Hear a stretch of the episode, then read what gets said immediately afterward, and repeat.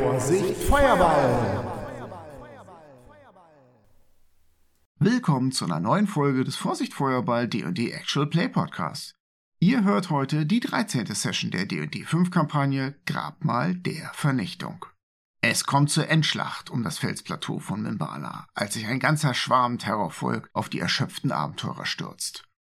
Nachdem die Heldinnen und Helden dieses dramatische Gefecht knapp für sich entscheiden können, machen sie sich an den Abstieg vom Plateau und auf den Weg zu ihrem nächsten Expeditionsziel im Dschungel.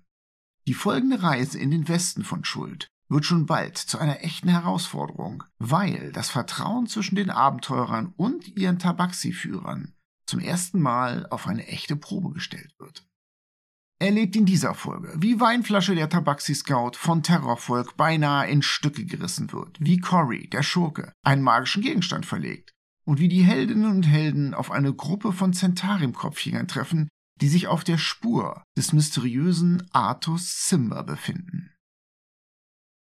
An dieser Stelle ein kurzer Hinweis. Mit dieser Folge beenden wir die erste Staffel unserer Grabmal der Vernichtung-Kampagne.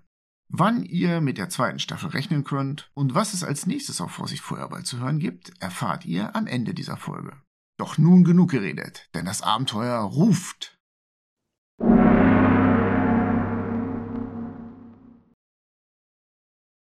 Lott.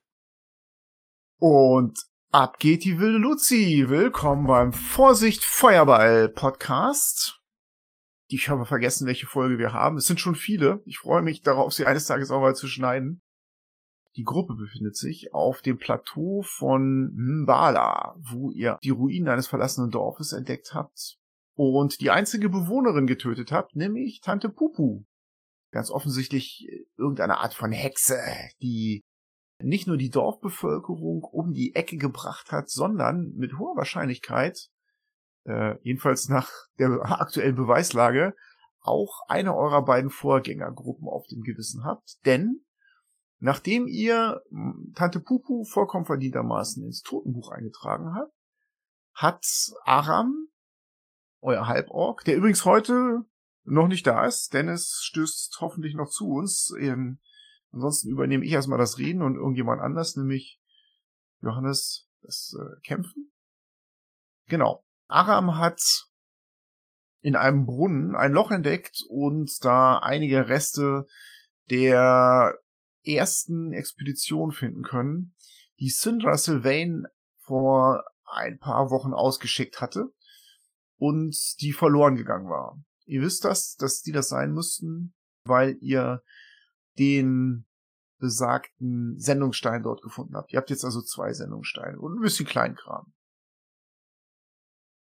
Ihr wart gerade dabei, euch ein bisschen von dem schweren Kampf gegen Tante Pupu und ihren Diener, Meister Bum Bum, zu erholen, als Jasper es für eine gute Idee hielt, einen Stein in ein Loch zu schmeißen, das er am Rande des Plateaus entdeckt hatte, was noch so ein bisschen in die Tiefe ging.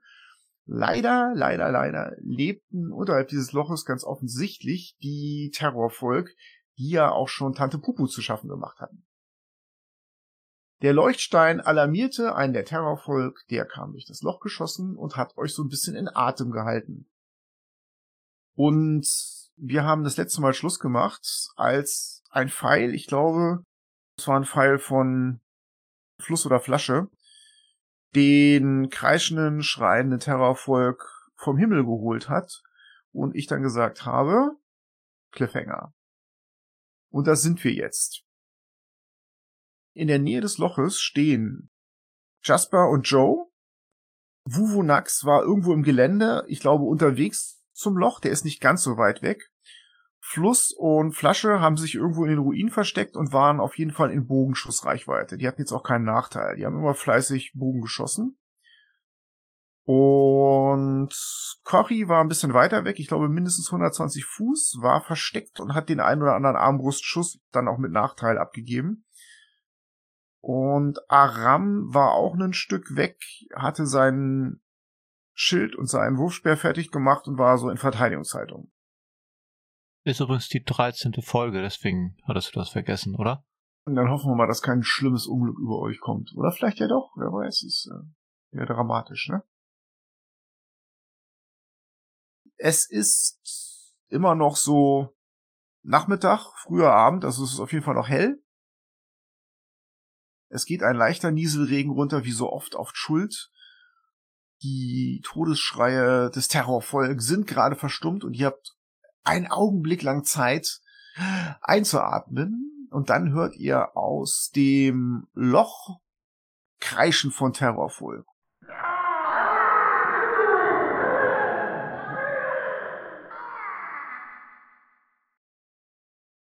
Ich bin dafür, dass wir ins Haus rennen und rasten. Was? Stell ich so an. Nee, wir wissen nicht, wie viele das sind. Die können da alle gleichzeitig aus diesem Loch geschossen kommen. Du willst dich jetzt eine Stunde lang, während die aus dem Loch schießen, hinsetzen. Wir rennen ins Haus, verbarrikadieren uns und halten eine lange Rast. Eine lange. Ja, meine Magie ist alle. Wer tot ist, stirbt. Ich möchte mich gerne umgucken, ob ich irgendwie Äste, Stöcker, Steine da finde, um das Terrorvolk, was aus dem Loch fliegen möchte, dass es sich daran verheddert oder halt gestoppt wird. Ob man da irgendwas drauflegen kann. Da musst du ja schon ein bisschen schlau sein. Du musst ja auch erkennen, dass das gut funktioniert. Mach mal einen Investigation-Wurf.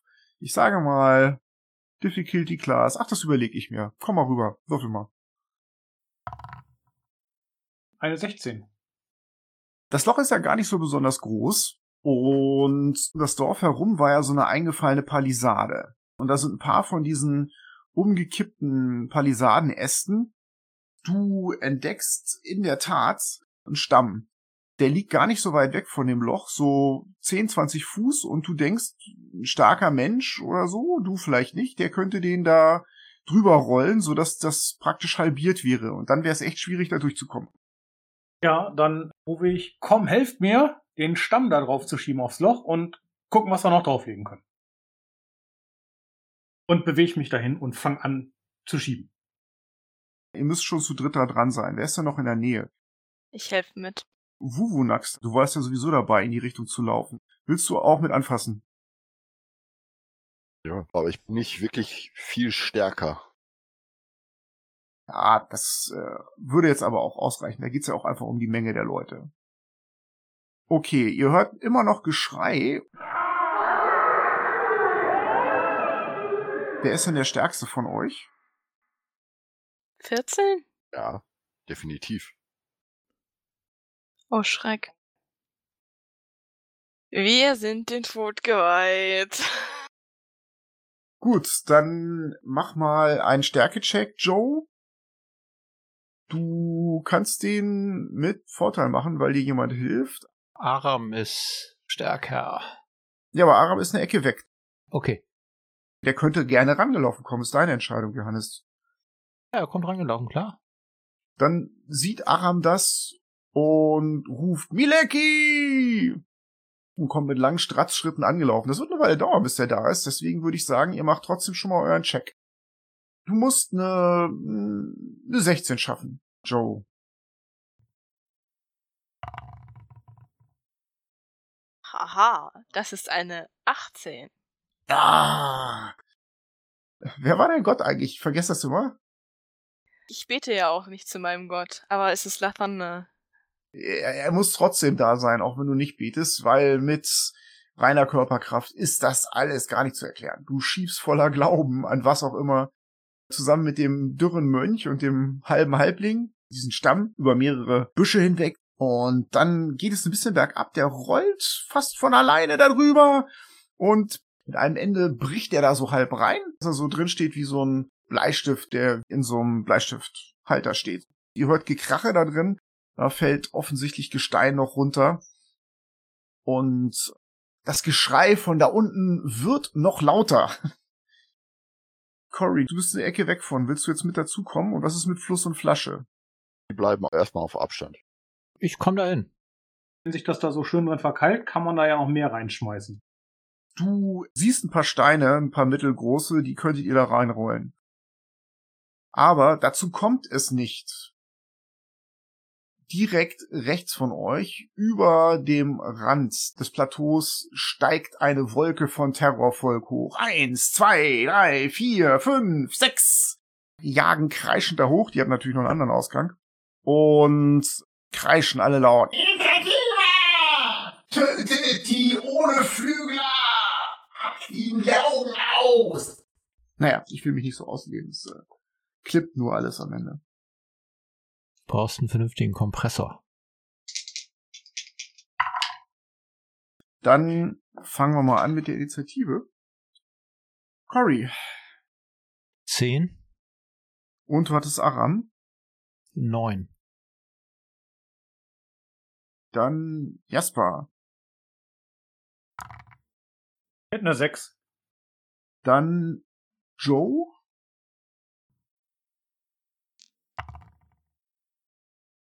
Ebenfalls eine 6. Wir werden wirklich alle sterben. Dann einmal Vuvunax. Eine 8. Plus und Flasche haben eine 9. Wie es auch sei, Cory ist zuerst dran. Sehe ich irgendeinen Gegner? Ich suche mir irgendeine Deckung. Die sind praktisch vor euch über dem Rand des Plateaus erschienen. Ne? Die kamen aus der Wand des Plateaus raus, da hatten die ihren eigentlichen Ausflug, sind nach oben und schweben jetzt in 70 Fuß Entfernung in der Luft und haben euch gesehen und werden gleich auf euch zustürzen. Also, kannst du dir super einen aussuchen. Ich suche mir aber erstmal eine Deckung. Mhm, das funktioniert auch. Dann springst du in die Deckung, das sind so ein paar Felsen und legst die Armbrust an. Ich schieße dann auf einen von denen. Ja, 21. Trifft. Dann sind das acht Schaden. Das ist ein Streifschuss, der Terrorvolk macht so eine Drehung in der Luft und weicht dem Schuss aus, mehr oder weniger. Das erschöpft ihn wahrscheinlich ein bisschen. Und ich mache einen Hide als Bonus-Action in meinem Versteck. Ich drücke mich da so ein bisschen näher an das, was immer ich da hab, ans Deckung ran und versuche mich da nicht abzuheben davon. Normale Bundeswehrtaktik wäre es gewesen, Position verschieben. Aber gut. Urban Camouflage. Ja, genau. Ähm, Camouflage geht auch. Du kannst dich mit Dreck oder so beschmeißen. Dann gib mir doch mal einen Stealth-Wurf, aber ich sag's dir nur ungern, du hast Nachteile drauf. Die kommen von oben, die haben gesehen, wo du hingehopst bist. Okay. Nochmal würfeln. Ich gebe nicht nur den Halblingen Nachteil beim Verstecken. Trotzdem habe ich da 23. Uh. Mit Nachteil. Dann wären Fluss und Flasche dran. Die haben ihre Bögen da ja noch vom letzten Mal einsatzbereit und picken sich da ein Ziel raus. Vielleicht eins, was da schon angeschossen ist. Fluss schreit, Uptau! Und Flasche schreit, Uptau! So, Fluss fängt an. Erster Schuss. Pistolklasse 16. Trifft. Acht Schadenspunkte. Ah, der ist schon ordentlich verletzt. Da steckt schon Pfeil drin in dem Biest. Rüstungsklasse 9 trifft wahrscheinlich nicht. Nee, das trifft nicht. Dann kommt die Flasche mit einer 19. Das trifft auch. 4 Schadenspunkte. Der hat seinen Schnabel so ein bisschen weit vorgestreckt, dieser Terrorvolk. Und er wird sofort zur Zielscheibe für all, was ihr so habt. Eine 14 trifft wahrscheinlich nicht. Doch, eine 14 trifft. Dann gibt's 9 Schadenspunkte. Das reicht ihm auch. Der letzte Pfeil erwischt den im Bauch. Das Biest schreit laut auf und trudelt nach unten. Der ist nicht tot, aber fast und der hat definitiv die Schnauze voll, bevor es überhaupt losgegangen ist. Ja, damit sind die Tabaxis durch. Die Terrorvolk lassen sich jetzt davon nicht abschrecken. Die sehen sich immer noch als diejenigen, die ja zumindest die Luftüberlegenheit haben, wenn nicht sogar die moralische Überlegenheit, die ja allen Überlegenheiten überlegen ist. Und deswegen stürzen sie sich jetzt auf euch. Und zwar schreien die dabei absolut ohrenbetäubend. Und die stürzen sich auf eure Tabaxis, weil das diejenigen mit den Bögen sind. Eure Trommelfälle reißen beinahe. Ja! Ohne Flügel! Naja, auf jeden Fall greifen die mal an. Der geht schon mal fehl. Dann Rüstungstaste 10 auf Flasche. Nein. Das geht ebenfalls daneben. Ein Dritter greift an mit seinen Klauen. Und der würde Rüstungstasse 15 treffen. Trifft. Das sind fünf Schadenspunkte. Auf. Das war Fluss. Und Fluss ist jetzt frightened. Sie ist verängstigt. Die kreischt laut auf. Katzenlord! Und zumindest bis zum Ende ihrer nächsten Runde ist sie verängstigt. Der hackt außerdem nochmal auf sie ein äh, und verfehlt sie. Flasche hat noch einen weiteren Gegner, nachdem der erste über ihn weg ist. Und der hackt zweimal mit seinem Speer nach Flasche und trifft immer in einmal eine Rüstungstasse 19. Trifft.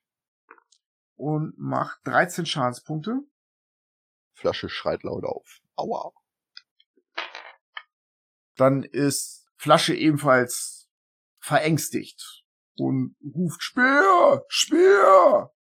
Aber dabei bleibt es nicht. Ein weiterer Terrorvolk stürzt sich auf Fluss und greift ebenfalls mit einem Speer an. Rüstungsklasse 14. Ja, trifft. Das sind dann 12 Schadenspunkte für Fluss. Die ist ja ohnehin schon verängstigt. So, es ist noch einer über.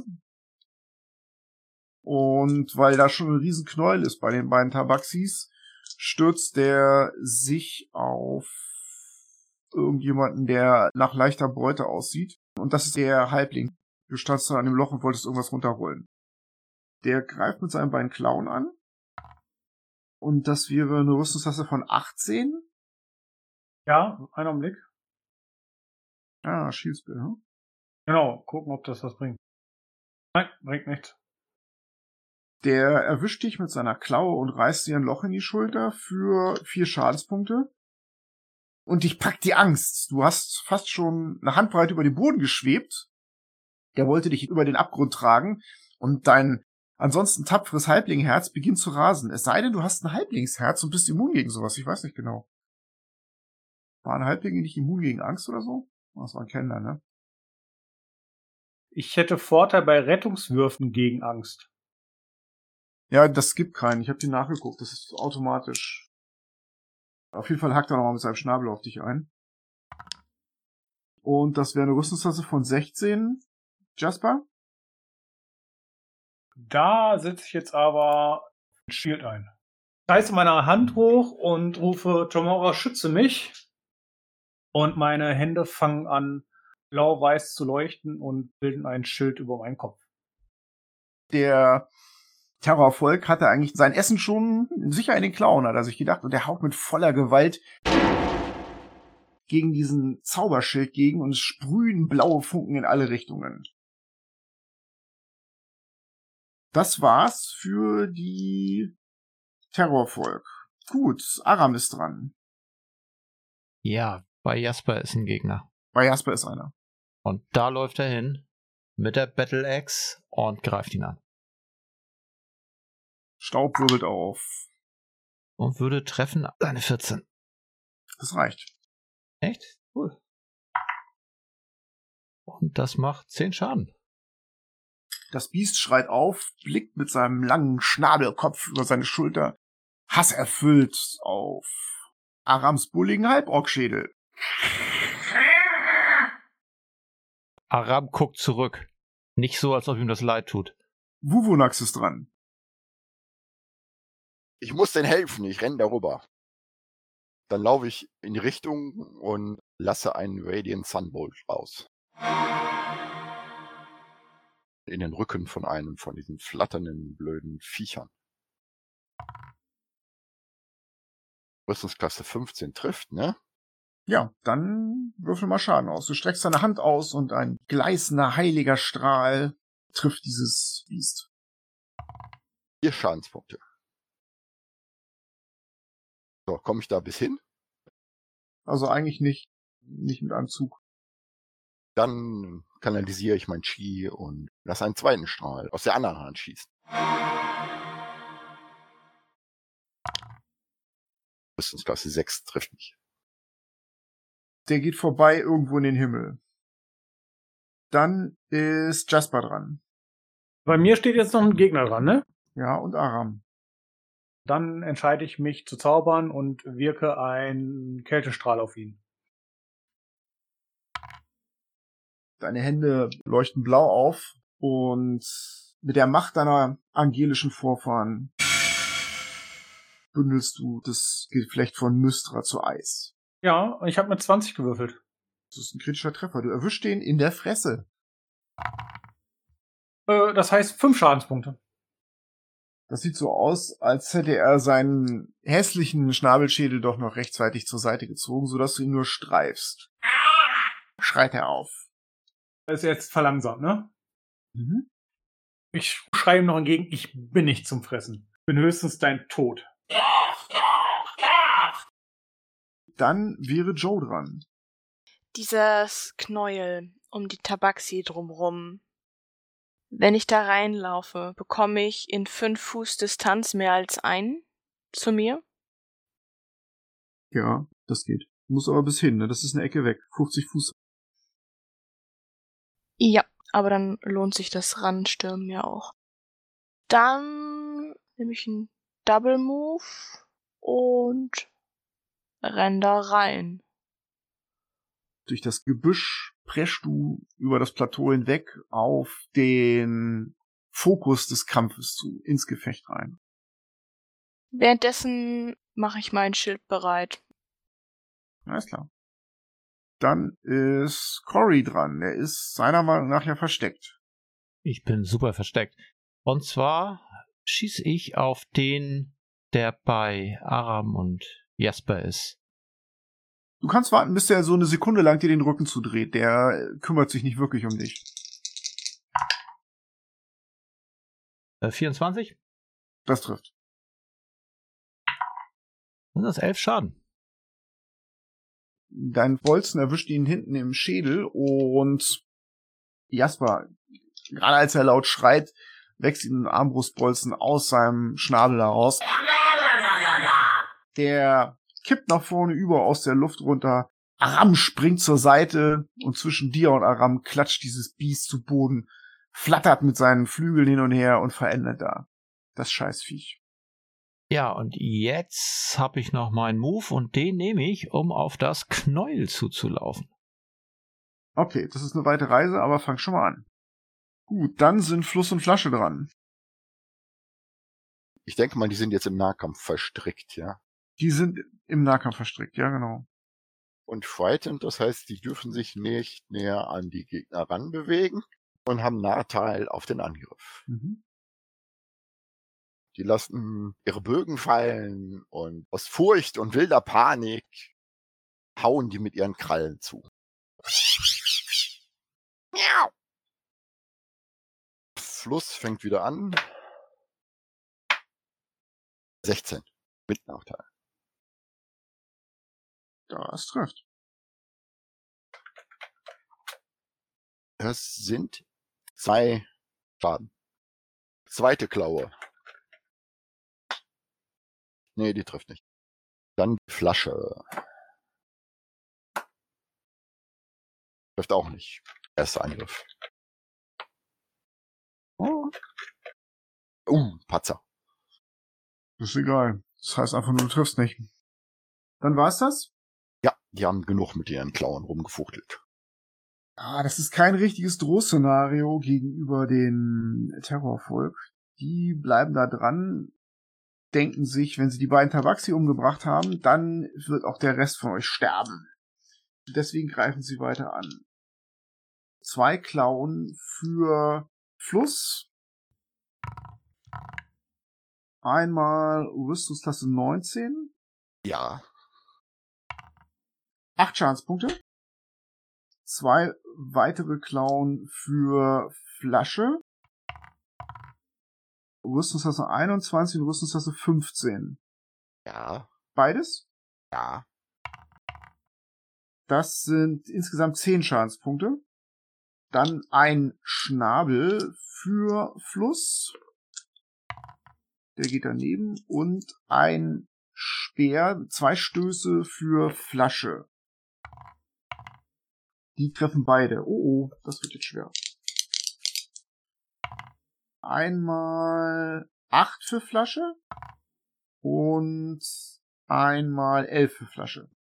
Ah, Flasche fällt auf jeden Fall um. Speer!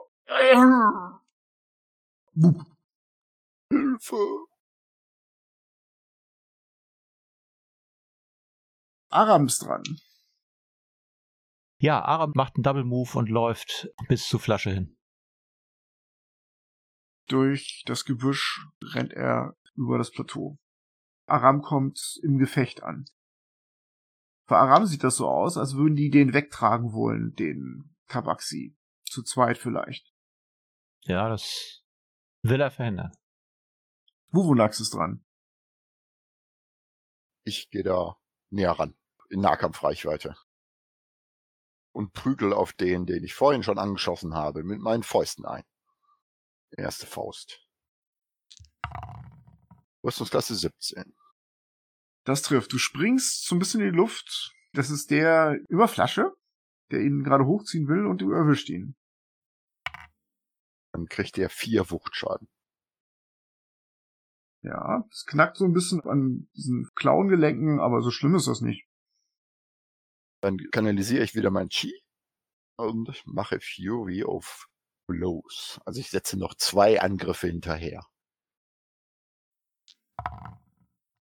Oh, Rüstungsklasse 6 trifft wahrscheinlich nicht.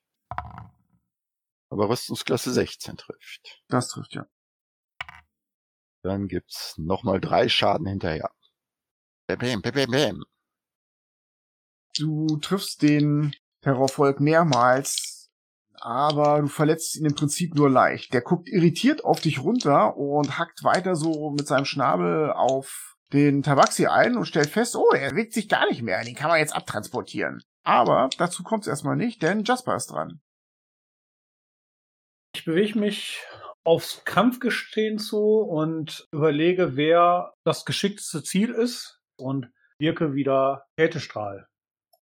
Während du dich in geduckter Haltung über das Plateau bewegst, erkennst du, wie Wuvunax an einem der Terrorvolk hochspringt, und zwar einer von denen, der offensichtlich einen der Tabaxis wegtragen will und ihn mehrmals trifft mit seiner Faust. Und du denkst dir, das könnte ein lohnendes Ziel sein.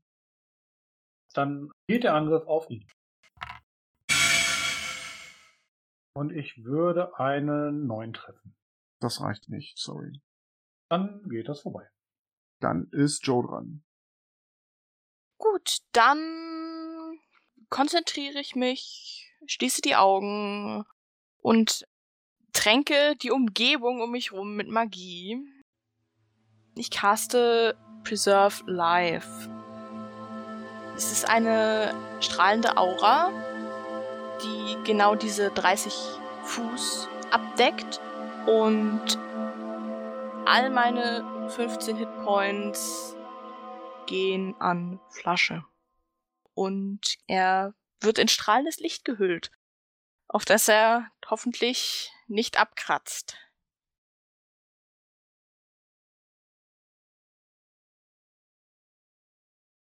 Seine Augen flattern und macht die Augen auf. Tappelt ein wenig, weil die Viecher ihn ja wegtragen wollen. Der Terrorvolk ist extrem frustriert, als er das mitkriegt, was mit seiner Beute in seinen Klauen passiert. Ohne Flügel, lass mir meinen Arm rot! Ja, Joe, hervorragend. Cory ist dran. Cory war ja noch unterwegs. Mit meinem nächsten Move kann ich das erreichen. Das heißt, es ist eine gute Entfernung, um zu schießen.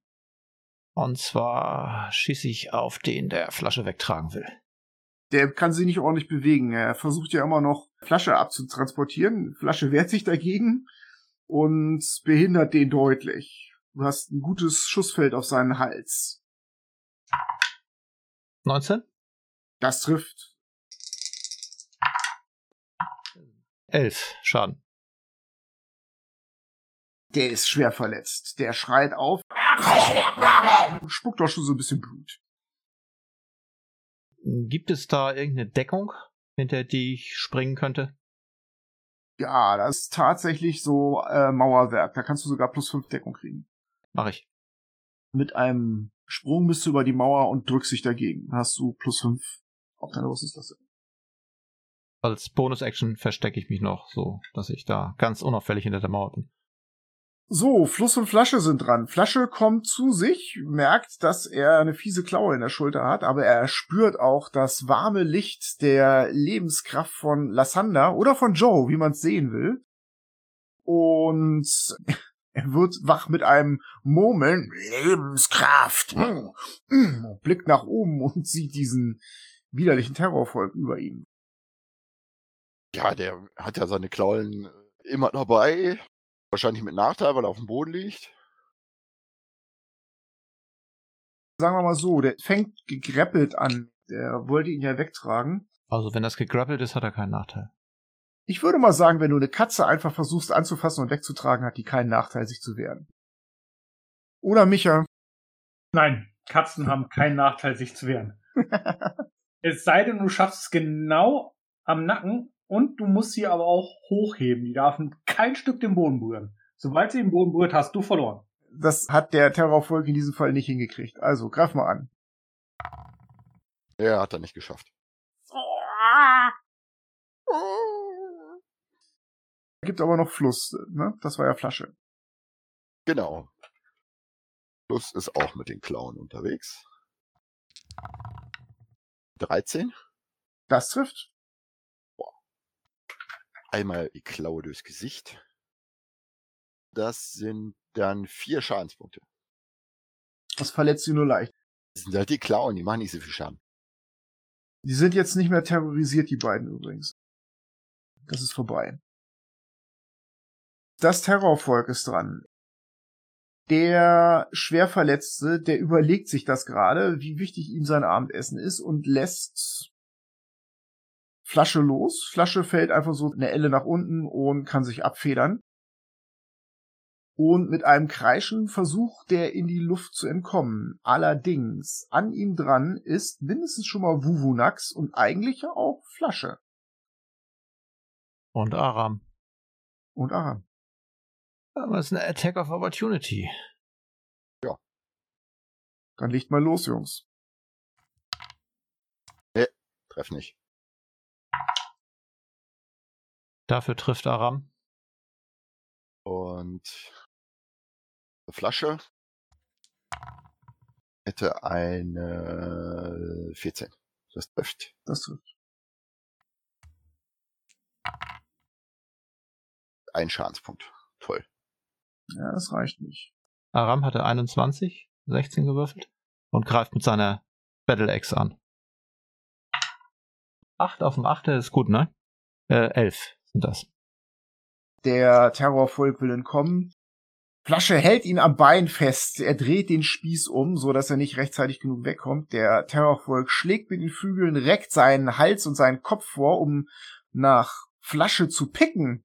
Und das nutzt der Halborg eiskalt aus und hackt ihm die Rübe runter. Kopf und Leib fallen getrennt zu Boden. Auf dass sie sich nie wieder vereinen. Flasche ruft laut Axt! Gut, äh, wir haben aber noch zwei da. Wir haben sogar noch drei. Einer hing da noch direkt an euch dran und der, der will erstmal diesen Halborg loswerden und greift mit zwei Klauen Aram an und würde einmal Rüstungsklasse 19 treffen. Trifft nicht. Dann hackt er nochmal mit seinem Schnabel zu und trifft Rüstungstasse 22. Das trifft. Das sind sieben Schadenspunkte. Piercing Damage. Ich glaube, da kann er was von wegstecken. Nicht so viel. Der andere Terrorvolk stößt zweimal mit seinem Speer nach Fluss. Und Fluss weiß schon, das kann der richtig gut und der ist echt fies drauf. Der würde eine Rüstungstasse 14 treffen. Ja. Ein Angriff, ein Stoß sitzt und macht dann auch gleich sieben Schadenspunkte. Sie fasst sich an die Seite und katzenartiger miauender Aufschrei. Es ist noch einer da und der versucht sie mit seinen Klauen zu erwischen. Und trifft einmal, was ist das jetzt, 20. Und mit seiner Klaue macht er vier Schadenspunkte. Ja. Und das war's. Okay. Das Knäuel kämpft weiter. Aram ist dran. Ja, Aram springt zu einem der Gegner hin, die da über Fluss sind und haut zu mit der Axt. Das sind 19, würde er treffen. Das trifft. Dann sieben Schaden. Streifschlag. Wubunax ist dran. Der greift weiter mit seinen Fäusten und prügelt und 10 trifft wahrscheinlich nicht. Nee. Oh, eine 20 gewürfelt.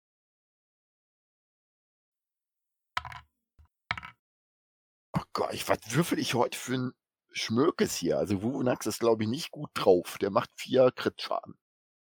Die 13. Session. Sonst noch was, was Wubunax vollführen möchte? Nö, er bleibt da weiter dran und äh, Dann ist Jasper dran. Ich suche mir eine gute Schussposition für meinen Zauber und versuche gleichzeitig ein bisschen Sichtschutz zu bekommen und setze eine Metamagie ein und wirke den Kältestrahl doppelt. Ich wirke den Zauber, aber wirke ihn schneller als sonst und zwar doppelt so schnell.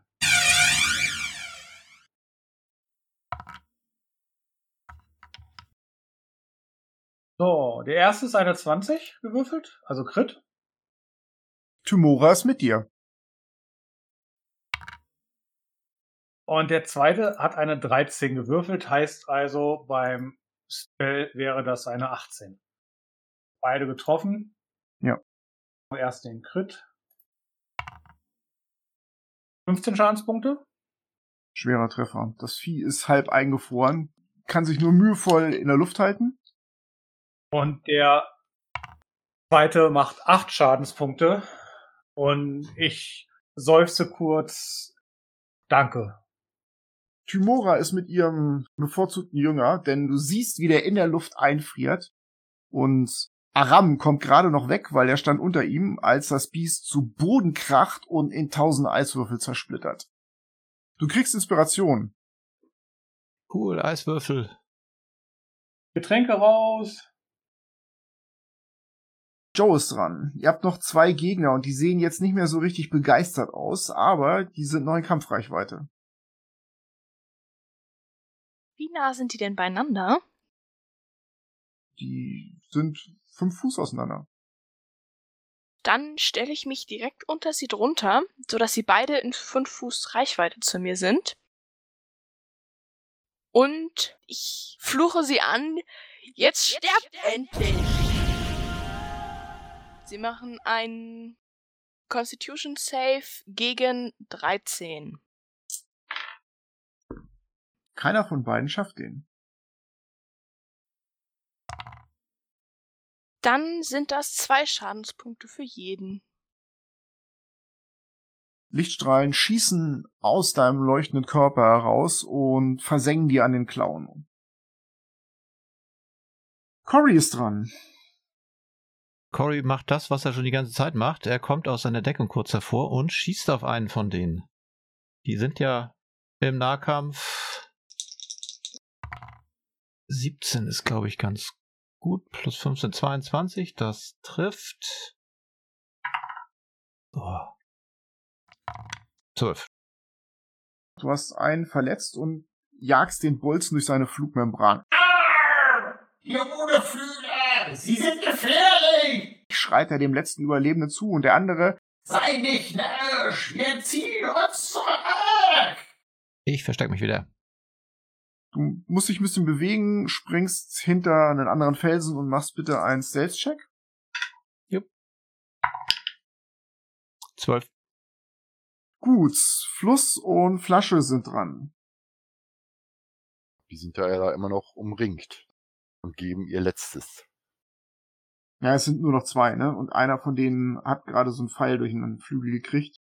Aber Fluss und Flasche stehen sozusagen ja immer noch in der Mitte des ganzen Kampfes. Das ist auf jeden Fall richtig. So, Fluss trifft schon mal nicht. Da echt vollkommen eingeschüchtert worden von dem Vogelfieh. Eine Flasche, eine 17. Das trifft.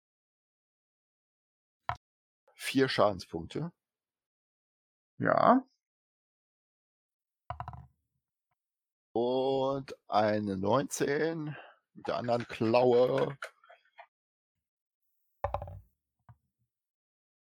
Er hat jetzt Energie aufgesammelt von seiner Wiederbelebung und haut nochmal vier Schadenspunkte, also acht Schadenspunkte insgesamt raus.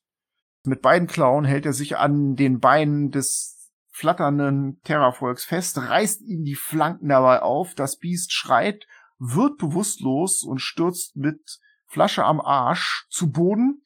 Flasche springt auf ihn drauf und beißt in den Nacken durch.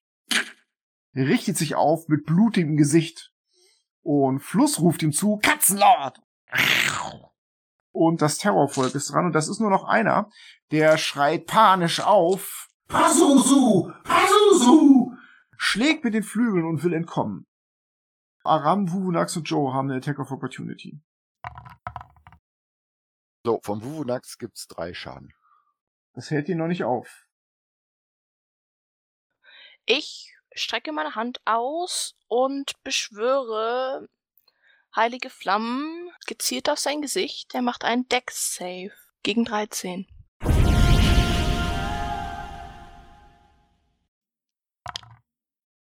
Er schafft das, zieht seinen Schnabel weg, voller Panik. Kreisch, kreisch, flatter, flatter. Noch jemand? Sonst rettet Pazuzu ihn ja wirklich, ne? Ja, Genau, Aram hat noch. Arama hat eine 16. Ah, Aram ist da. Und hiermit bringen wir auch wieder den Dennis in die Kampagne. Das trifft. Und fünf Schadenspunkte. Einhändig mit der Axt, einmal drauf gehauen. Ihr erwischt ihn im Rücken. Nichtsdestotrotz reißt sich der Terrorvolk aus dem Gefecht los, der letzte Überlebende, und schlägt einmal mit den Flügeln und macht einen Double Move. Damit ist er 90 Fuß weg und Jasper ist dran. Ich wirke einen Zauber, mache meine Gestiken. Die Hand wird erst weiß, wird grün, wird rot, wird blau, wird schwarz. Das Ganze immer schneller und es löst sich ein Schuss. Das ist nämlich ein Chaoswolf.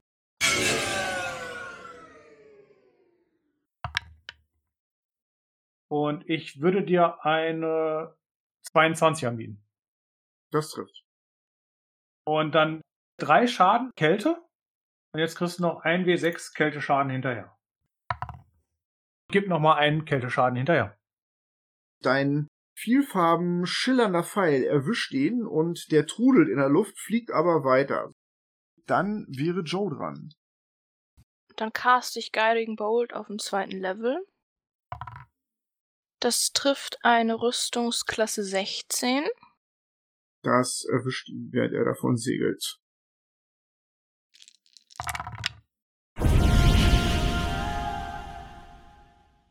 Ich schleudere ein Geschoss hinter ihm her und ich denke mal, ich pulverisiere ihn. Das sind 19 Schadenspunkte. Ja, er wird im Flug getroffen, sein Bauch und sein Arsch reißen auf. Und rauchend stürzt er vom Himmel. Out of the sky, they fall with engine roar. Rums! Ha! Er schlägt auf die Felsen am Rand auf und bleibt da rauchend liegen. Der Kampf ist zu Ende. Das Plateau gehört euch. So muss das sein. Es kreischt auch niemand mehr in der Umgebung. Ihr spitzt die Ohren. Es herrscht jetzt Ruhe. Keiner mehr da. Ihr seht ganz entfernt ein Terrorvolk auf das Plateau zukommen, sehr hoch fliegen und dann dreht er wieder ab.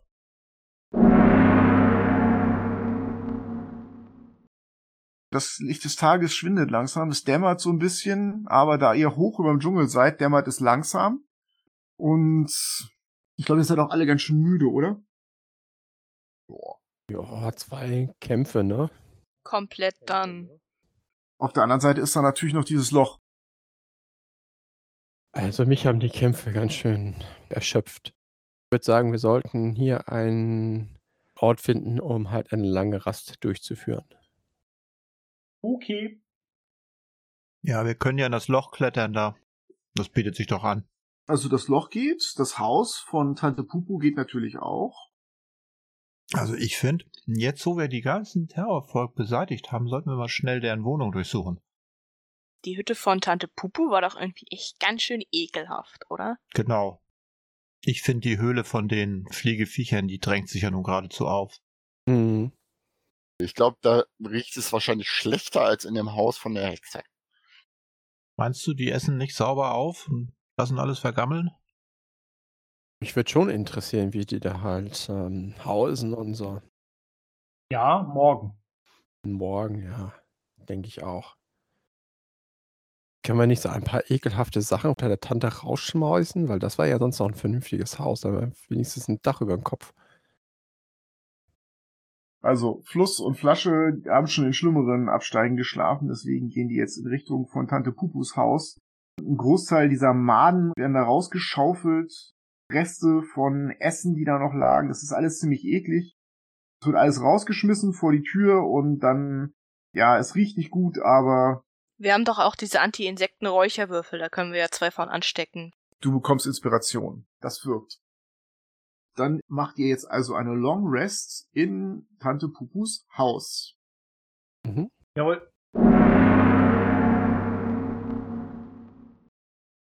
Okay, die Nacht verläuft ereignislos und als die Sonne über die weit entfernten Wipfel des Dschungels steigt, seid ihr ausgeruht und munter und könnt den Tag beginnen. Fluss und Flasche ähm, regenerieren sich und kochen sich am nächsten Morgen etwas Tee, kein Tee, sondern Tee. Und ihr haltet ein ruhiges, ausgewogenes Frühstück ab.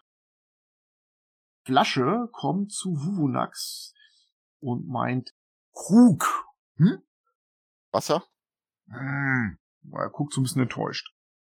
Haben wir noch genug Wasser? Dann Bier? Ja, wir haben genug Wasser. Hm. Und Fluss kommt dazu und klopft ihrem Bruder auf die Schulter und meint, da hat er ausnahmsweise mal recht. Nach dem Kampf, finde ich, haben wir uns etwas verdient. Wie sehen unsere Vorräte denn so aus? Sie guckt Aram an. Ah, wir haben noch für ein paar Tage. Flasche hat eine Idee, Wuvunax. Ja. Als du den Krug aus dem Gepäck nimmst und hinstellst, spürst du seine Klaue auf deiner Schulter und dann meint er, Tei! Ja, dann sag ich zu dem Krug, Tee. Und anstatt Bier kommt schäumender, duftiger Tee aus dem Krug von Optao. Four Gallons. Das sorgt für eine entspannte Stimmung am Morgen. Alle sind leicht und locker drauf und insbesondere Flasche ist sehr stolz auf seine Idee und murmelt die ganze Zeit Tee, hehe, Tee. hehe." Ich streck das mit Wasser. Ich auch. Ich nicht. Wenn ihr die Long Rest hinter euch habt, was habt ihr denn dann so vor? Durch das Loch. Genau. Na, das Loch ist ja jetzt irgendwie ein bisschen zu, ne? Ach, da kann man dran vorbeiklettern. Wenn man da vorbeiklettern kann, dann ist dieser Baumstamm doch der ideale Gegenstand, an dem man sein Seil befestigen kann, um da mal runterzuklettern. Ja, ich kletter da durch. Ich nehme noch mal einen Stein, wirke Licht auf den Stein und gebe ihm Aram. Ja, danke. Oder ich nehme den anderen Sendestein und kann mit euch sprechen. Den hat ja Cory, den anderen. Habe hab ich den? Du hast den, ja. Oh, okay. Muss mal gucken. Ich hab einen und Cory hat den anderen. Ja, meine ich auch, dass du zum Schluss ausgesagt hattest. Also grundsätzlich kann ich euch sagen, einen magischen Gegenstand, den ihr Johannes oder seinem Charakter gebt, den könnt ihr auch vergessen, der ist weg. Ich habe ihn zumindest nicht aufgeschrieben. Und weg. Idiot. Ja, ich, ich, ich wusste nicht, dass ich ihn hatte. Ich hab extra gesagt, schreib dir das auf. Jetzt habe ich ihn. Ich gucke nach Wuvodax, ruf ihn doch einfach. Vielleicht merkst du seine Aura. Er muss ja hier irgendwo auf dem Plateau sein. Okay, also, Cory entdeckt in seiner Tasche einen brummenden Sendestein und gibt ihn Aram. Hm, Dankeschön. So, und wie funktioniert er jetzt? Du kannst halt einmal am Tag da eine Nachricht. Ah, einmal am Tag. Oh, gut, gut. Nee, dann probieren wir es jetzt nicht aus. Dann kletter ich mal runter. Das ist relativ eng, aber das bedeutet auch, dass man eigentlich einigermaßen klettern kann. Obwohl du ein dicker Halborg in der Rüstung bist, kommst du da eigentlich ganz gut durch. Mhm. Du hattest dich ja auch mit einem Seil abgesichert. Du kommst unten an, am Boden, das sind so 35 Fuß Klettertour gewesen. Es ist so ein kleiner Kamin, in den du ankommst. Und ein Spalt, durch den kann sich so ein Terrorvolk gerade so durchdrücken, führt dann in eine Höhle, die sich zum Himmel hin öffnet. Wie so ein großes V im Fels, in das du von hinten reinguckst. Mhm. Keilförmige Höhle. Sobald Aram verschwunden ist an dem Baumstamm, kletter ich hinterher an dem Seil. Mhm, gut. Ich gucke mich erstmal so ein bisschen um, wie das so ausschaut. Das ist der einzige Durchgang, ne? Einziger Durchgang, einziger Raum. Die Decke ist relativ hoch. Mach mal einen Perception-Wurf. Mhm. 18. Hm, Wenn du da durchguckst, du erkennst an der rechten Wand von dir aus gesehen der Höhle zwei Leichen von, ja, Humanos oder so. Außerdem liegen da überall Knochen rum und ja, es riecht nicht gut, das muss man auch sagen. Es ist äh, von der Hütte von Tante Pupo aus gesehen keine wirkliche Verbesserung, außer dass es vielleicht ein bisschen mehr Platz ist. Ansonsten ist das felsig, du siehst einfache Werkzeuge, die Schlafstätten von denen sind so Haufen aus Laub. Diese Leichen da, sind die da dekorativ angerichtet oder sind die eindeutig Nahrung? Die sind dekorativ angerichtet und zwar hat die jemand so halb hingesetzt, ne, dass die so mit ihrem Rücken an der Wand sind und die wurden dann von oben runter abgefressen. Also von den Köpfen ist nicht mehr so viel über. Beim Bauch gucken überall die Rippen durch, aber ich sag jetzt mal zum Unterleib und den Beinen, da sind die noch vollständig. Okay, da ist also noch was dran sozusagen für die. Man könnte weiter essen, ja. Ah, ich, ich nicht. Dann mache ich das.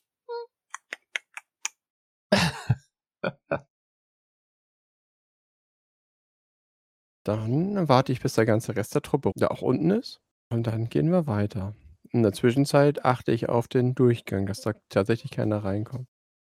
Du kannst eigentlich die ganze Höhle überblicken. Das ist von hier hinten aus sehr gut einzusehen und du siehst eigentlich niemanden. Was jetzt passieren könnte, ist, während ihr da reingeht, dass jemand von oben hinter euch herkommt oder dass von vorne irgendjemand in die Höhle reingeflogen kommt. Ne? Also ich kletter nach. Wer geht denn jetzt in die Haupthöhle rein? Ich zuerst dann. Schild voraus, Axt in der Hand. Ich kann auch gut im Dunkeln gucken. Ich folge Aram direkt. Hier ist es hell, weil durch den großen Haupteingang fällt wirklich eine Menge Licht. Du trittst auf so einen offenen Sack Nägel, die haben sich hier so ein bisschen Werkzeug hingelegt und dann stehst du mitten in dieser relativ großen Höhle, in der dieser Stamm wohl gelebt hat. Mhm. Dann würde ich gerne die Leichen untersuchen. Ja, die riechen übel und du siehst, dass neben denen ein halb aufgerissener Rucksack ist wohl noch. An dem einen Gürtel siehst du eine Scheide für eine Waffe. Das muss ein Dolch sein oder sowas. Also ich versuche alles rauszukriegen, was rauszukriegen ist. Wer die waren, alles zu finden, wie lange die schon tot sind. Das ist relativ schwer rauszukriegen, wer die waren. Du würdest jetzt mal vom ersten Eindruck sagen her, das waren Abenteurer, Entdecker. Ob das eure Vorgängergruppe war oder nicht, das lässt sich beileibe nicht mehr feststellen. Du findest in diesem Rucksack eine aufgerissene Geldbörse und in dieser Geldbörse sind tatsächlich noch sechs Golddrachen, also Gold Dragons aus Neverwinter. Und dann siehst du dir diesen Dolch an, der da in dieser Scheide steckte, und ziehst raus und der blitzt auf. Und du denkst dir, oh verdammt, der ist versilbert. Oh, ein Silberdolch. Wie schön. Ich gehe auch mal zu diesen beiden Leichen hin und guck mir die Schuhsohlen an von denen. Sehen die eventuell so aus wie dieser Fußabdruck, der da vor dieser einen bemalten Höhle war, auf dem Sand? Ja, das kommt dir ziemlich genauso vor. Hm. Naja, dann haben sie es nicht weiter geschafft. Joe, hinter dieser Scheide ist noch eine kleine Filiole, die jetzt du beinahe übersehen. Die ist ebenfalls aus Silber. Und da ist das Symbol von Helm drauf. Ein Panzerhandschuh mit einem Auge auf einer kleinen Fiole, die ist gerade mal so groß wie zwei Daumen breit so. Oh, mache ich auf, riech mal dran. Ich versuche das zu identifizieren. Dann mach mal einen Magiekundewurf.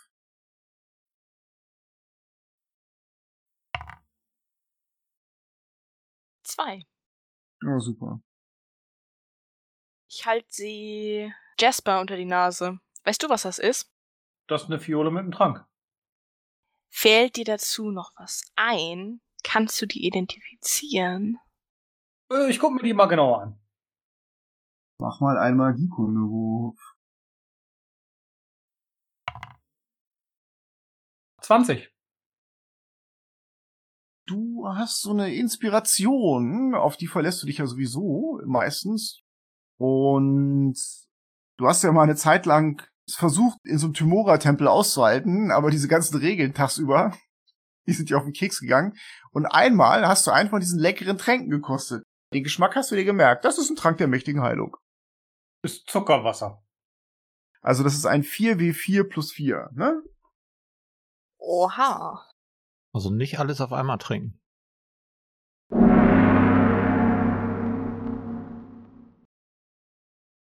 Haben wir hier auf dem Plateau denn noch irgendetwas zu erledigen?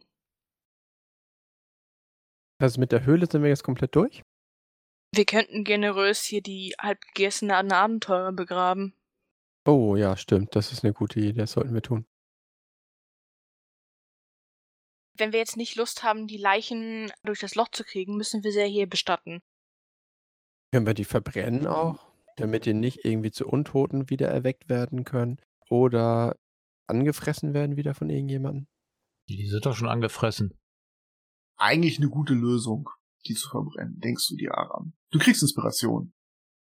Ah, danke. Was meinst du, Joe? Ich würde sie lieber verbrennen. Ja, also auch verbrennen macht mir nichts. Habe ich keine Präferenzen. Dann können wir ja das Laub nehmen von den Viechern hier und alles, was sonst so brennt hier unten in der Höhle. Und dann bestatten wir sie anständig. Gut. Ihr verbrennt die beiden Kollegen und macht euch dann wieder an den Aufstieg und kommt oben auf dem Plateau an. Ja, dann ab nach unten.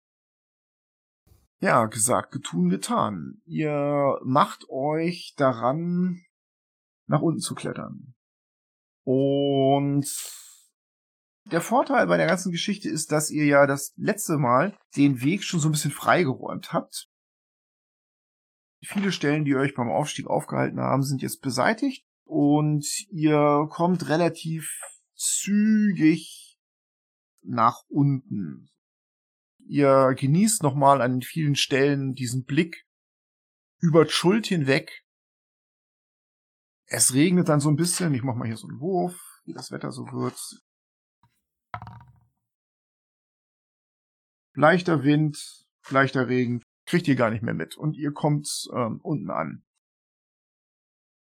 Wohin jetzt weiter? Also, das klingt, als sollte ich euch mal unser Questlog vorlesen. Wir haben zur Auswahl das Herz von Optao. Also das ist ja ziemlich interessant, Liegt uns so weit weg. ist ziemlich weit weg. Und das Problem ist, es liegt mitten im Untotengebiet und wir wissen nicht, wie wir da diese 60 Meter hochkommen. Möglichkeit zwei wäre, wir gehen nach Mesro auf gut Glück und untersuchen da die Ruinen.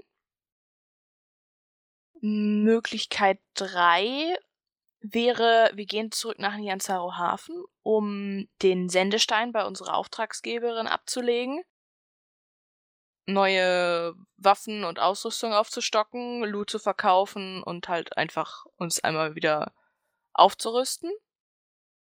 Cool, Party machen da irgendwo, das ist gut. Der Plan gefällt mir.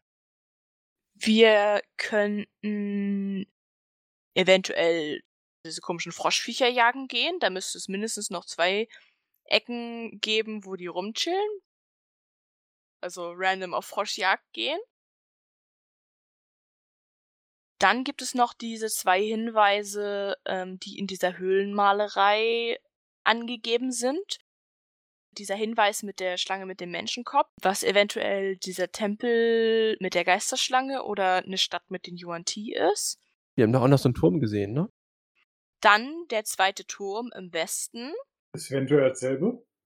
Eventuell dasselbe, vielleicht auch nicht. Und die Eislichtung mit den eingefrorenen Zombies. Der Turm ist am nächsten mit der eventuell Schlange oder auch nicht Schlange. Das war, glaube ich, westlich von Mbala, ne? Ja. Das nächste jetzt da ist der Turm. Also geografisch gesehen ja, im Westen, ne? Mhm. Theoretisch würde ich ja für den Turm stimmen, um nicht unnötig Wegstrecke durch diese nicht sonderlich freundliche Landschaft zurückzulegen. Wenn wir nach Port Nyanzaru zurückgehen, da sind wir Wochen unterwegs. Also wir könnten, wenn wir nach Nyanzaru Hafen wollen, wir auf dem Fluss reisen. Und dann würden wir ja sogar mit der Strömung reisen. Also das wäre ja nicht so eine Sache der Unmöglichkeit. Aber ich würde auch sagen, diesen Turm, der ist ja jetzt nur wirklich nicht so weit entfernt, könnte man ja schon noch irgendwie ganz gerne mitnehmen, oder? Flasche ist ein bisschen unentschlossen. Er murmelt so, "Hm, Herz von Obtau, Herz. Hm. Aber er blickt auf den Turm auf eurer Karte. Hm, Turm. Hm. Näher dran. Flussnebel meint, das ist alles Gebiet, in dem wir noch nicht waren. Bis hierher kennen wir uns ganz gut aus, jetzt wird's langsam haarig. Sie knurrt dabei und ihre Schnauzenhaare zittern so ein bisschen. Lass uns loslaufen. Turm, schneller. Fluss sagt, ja, ja, wir können uns den Turm auf jeden Fall angucken. Eine Frage habe ich allerdings noch. Sie deutet auf Jasper. Ich habe mir jetzt eine ganze Weile angeguckt, was du tust. Diese schwarze Klinge, die du dem Golem in den Kopf geschleudert hast, das hat er nicht überlebt. Das sah für mich nach finsterem Hexenwerk aus. Sie kneift ihre Augen zusammen. Wer oder was bist du eigentlich, Halbling? Ich guck sie total verwirrt an, als wenn ich die Frage nicht verstehe. Und Die ganzen Farbzauber, das Blitzen, die Eiszauber. Ich habe nicht einmal gesehen, dass du in irgendein Buch geguckt hast. Bisher habe ich dich nur für einen kleinen Kauz gehalten, den wir beim Panzerhandschuh aufgelesen haben. Ich dachte, du könntest nicht mehr auf dich selber aufpassen, aber die Nummer, sie geht so auf deine Höhe runter, die du mit dem Golem abgezogen hast. Hm? Nicht schlecht. Woher kannst du das? Sie knurrt dich so halb gefährlich, halb interessiert an. hm, ich konnte schon immer zaubern. Und meine Göttin ist immer bei mir. Hm. Ich behalte dich im Auge. Ich hab nur eins. Soll ich besser links oder besser rechts von dir laufen? Vor mir. Dann lass es aufbrechen. Du hörst, wie Flasche sich so ranmacht an den Fluss und meint, Halbling.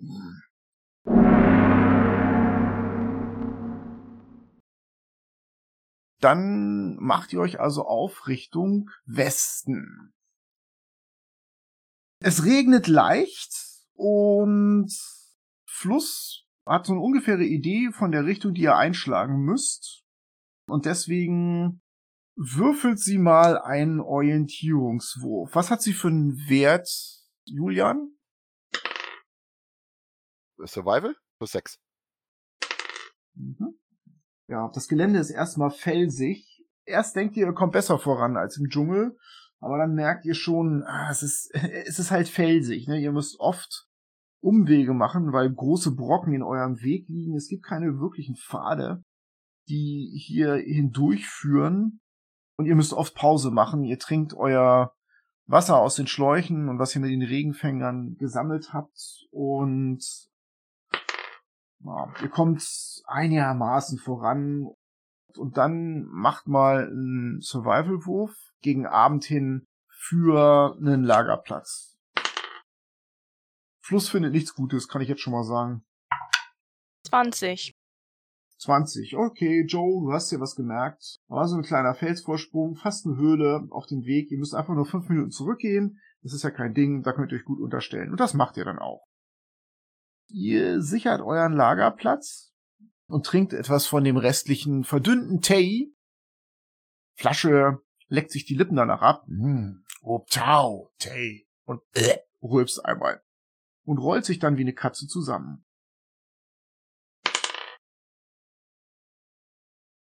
Mitten in der Nacht auf der Wache von Aram hört Aram Geräusche in der Dunkelheit. Habt ihr ein Feuer an? Meistens schon. Du bist aber auch ein Halborg und hast Dark Vision und du erkennst, dass sich kleine Gestalten um das Lager herum bewegen, allerdings zu klein für Batiris. Und auch ziemlich schnell. Die huschen durch das Gebüsch. Eher Tiere oder eher was Humanoides? Das sind Tiere. Und du erinnerst dich an diesen Lauf, diesen Gefangenenlauf. Ja. Du siehst so Truthahn-große Echsen. Oh. Ich weck den Rest der Truppe. Fünf, sechs, die das Lager umkreisen. So. Schreien die sich zu. Das sind kleine Velociraptoren. Die kommen näher und kommen näher, aber trauen sich nicht so richtig an das Lager ran. Einer streckt mal aus dem Wald heraus seinen Kopf raus Mhm. und Fluss macht Pa! Katzenlord! Und springt zurück in den Wald. Dann nimmt sie sich einen Feuerbrand aus eurem Feuer raus und geht mit festen Schritten in Richtung, wo eben noch der Saurier seinen Kopf daraus gesteckt hat. Also es ist wirklich kleines Biest gewesen. Das sind halt viele, ne? Und weht da mit der Fackel rum. Verscheucht sie mit Feuer, das mögen sie nicht. Dann schließe ich mich hier an. Ihr habt ja auch Feuerzauber oder sowas und damit vertreibt ihr die Biester und das funktioniert ganz gut. Ihr hört aus dem Dschungel und dann verziehen die sich. Fluss schmeißt ihren Feuerscheit zurück ins Feuer. So macht man das. Und jetzt können wir weiter schlafen. Legt sich wieder hin. Danke. Die Nachtruhe ist nicht unterbrochen und verläuft dann gut. Jasper, als du aufwachst, siehst du, wie dir gegenüber liegt Fluss und ihr eines Auge ist offen und starrt dich an. Als sie sieht, dass du wach bist, dreht sie sich weg. Ich schreck so einen kurzen Moment hoch und dann sage ich, Guten Morgen. Sie macht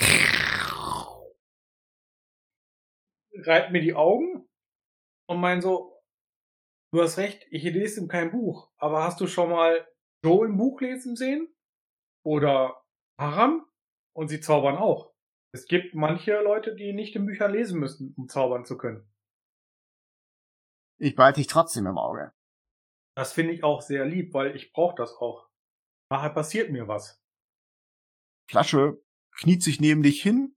Jasper, und er hat sich ein bisschen verdünnten Tay aufgespart und hält ihn dir hin. Tay?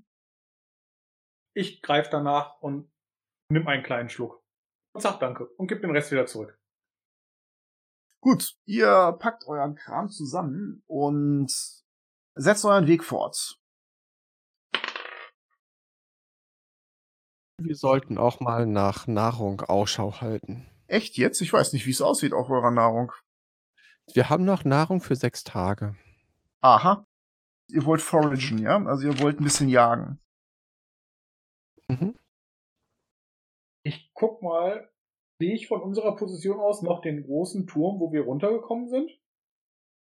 Ja, siehst du, das Plateau. Und in welche Richtung wollen wir weitergehen? Besten. Also passt das für mich. Nur Pi mal Auge zumindest.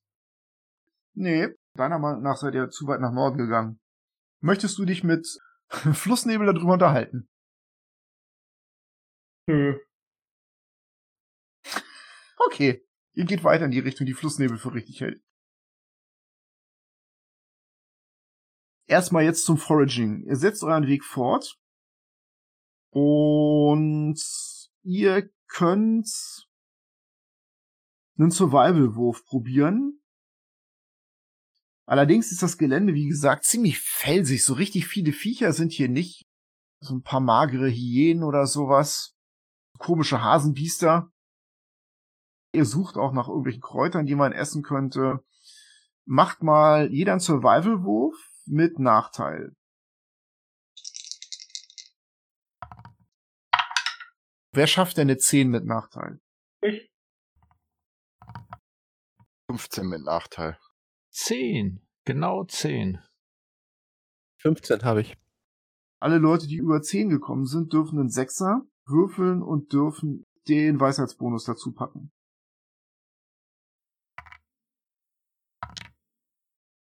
Dann hätte ich eine 3. Gut, das sind die Tagesrationen, die du zusammensammeln kannst an Nahrung. Das sind schon mal drei. Die kannst du ja bei Aram mal anmelden. Die hast du gefunden. Ich melde dann auch drei an. Ich auch. Aram hat zwei. Sehr schön, dann haben wir elf. Aber jetzt wird's wirklich klar. Flussnebel gegen Nachmittag spuckt wutentbrannt aus und meint, diese ganze Jagerei und alles, das war nicht gut. Wir sind zu weit nach Norden gekommen. Sie guckt Jasper an und es sieht nicht gut aus, wie sie dich anguckt. Ich hab's mir schon gedacht, aber ich wollte nichts sagen. Halt deinen Mund! Wir müssen zusehen, dass wir nach Süden kommen und dann weiter nach Westen. Neben ihr dreht sich Flasche zu dir rüber, Jasper, und zuckt mit den Schultern. Ich guck mal, ob ich was richtig schön Leckeres finde, was wir gefunden haben. Bereite das zu mit Gewürzen und geh zu ihr hin. Glaube, du hast Hunger. Und reiche ihr das. Keine Zeit zu essen, können wir heute Abend machen. Wir müssen weiter. Okay, dann esse ich das auch. Gut, ihr setzt euren Weg fort und schafft jetzt tatsächlich eine ganz gute Strecke. Aber ihr habt immer noch nicht den Wald erreicht, was ja eigentlich euer Ziel wäre. Und vom Fluss seid ihr immer noch eine ganze Weile entfernt. Vom Tass. Macht man einen Wurf für Lager finden? Fünf. Elf. Fluss und Flasche finden auch nichts Gutes. Kann noch jemand drüber? 13. Ihr findet eine einigermaßen windgeschützte Stelle zwischen den Felsen, wo ihr die Zelte aufschlagen könnt, aber eine angenehme Nacht wird es nicht.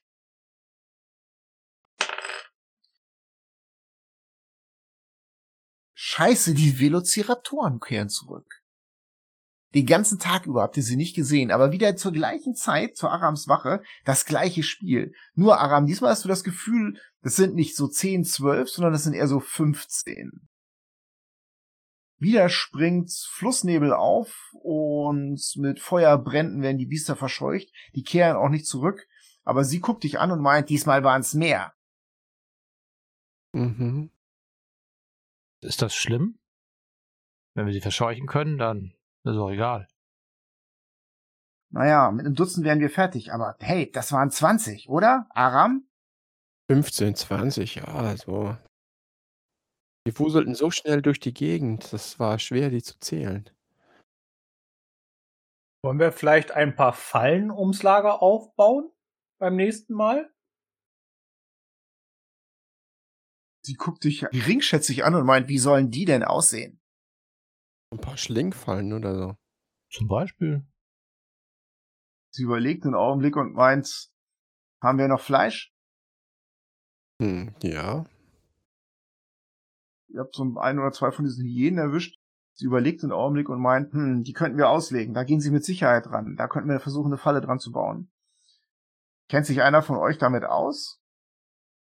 Ich denke, irgendwie sollte man da was fabriziert kriegen, oder? Ich helfe dir. Wir bauen so eine Falle.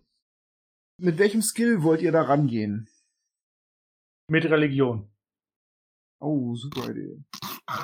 Ihr betet einfach, dass die Falle funktioniert. Perfekt. Ja, Survival wäre das doch sonst auch, oder? Eindeutig Survival. Ich meine, wenn man was zusammenbastelt da.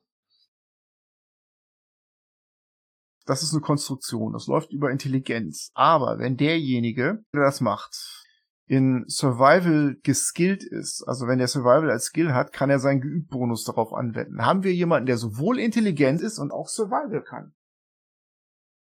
Äh, nö. Plus eins habe ich da in Survival. Nee, ob da ein Punkt drin ist. Geübt, Proficiency-Bonus. Bin natürlich nicht proficient da drin. Also, der hohlrübige Dieb fällt schon mal aus.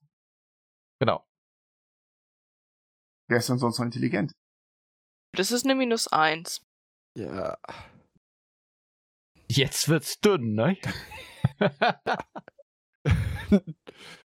Hohlrübig geht dann bis zwölf mindestens. Dann bin ich noch dümmer. Also ich habe eine 8. Also ich bin raus. Ich auch. Ich wurde gerade vom Spielleiter als zu blöd dafür eingeordnet.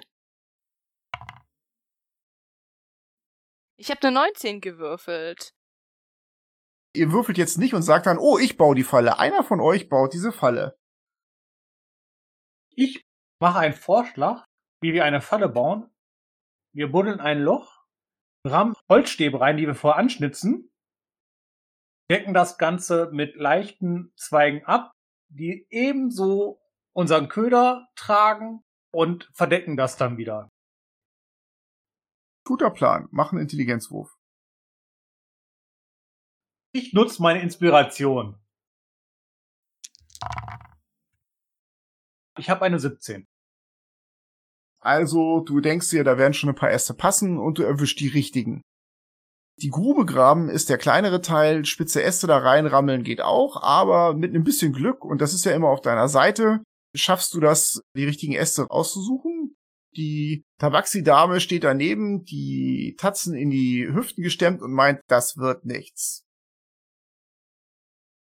Aber am Ende passt die Falle. Ich sag zu ihr, Tomorrow wird mit mir sein, die wird funktionieren. Und schmeiß eine Münze hoch, fang sie auf und legt sie an die Falle. Dann legt ihr euch hin und wartet auf den Velociraptorenschwarm.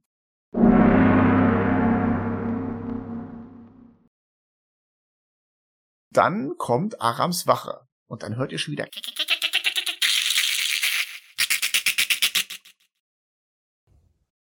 Das Rascheln wird lauter und das zieht sich in Richtung der Falle hin eindeutig. Und dann hört ihr das Krachen von Laub. Und dann einen lauten spitzen Schrei. So. Der Halbling würfelt mal einen Sechser jetzt für seinen spitzen Stock.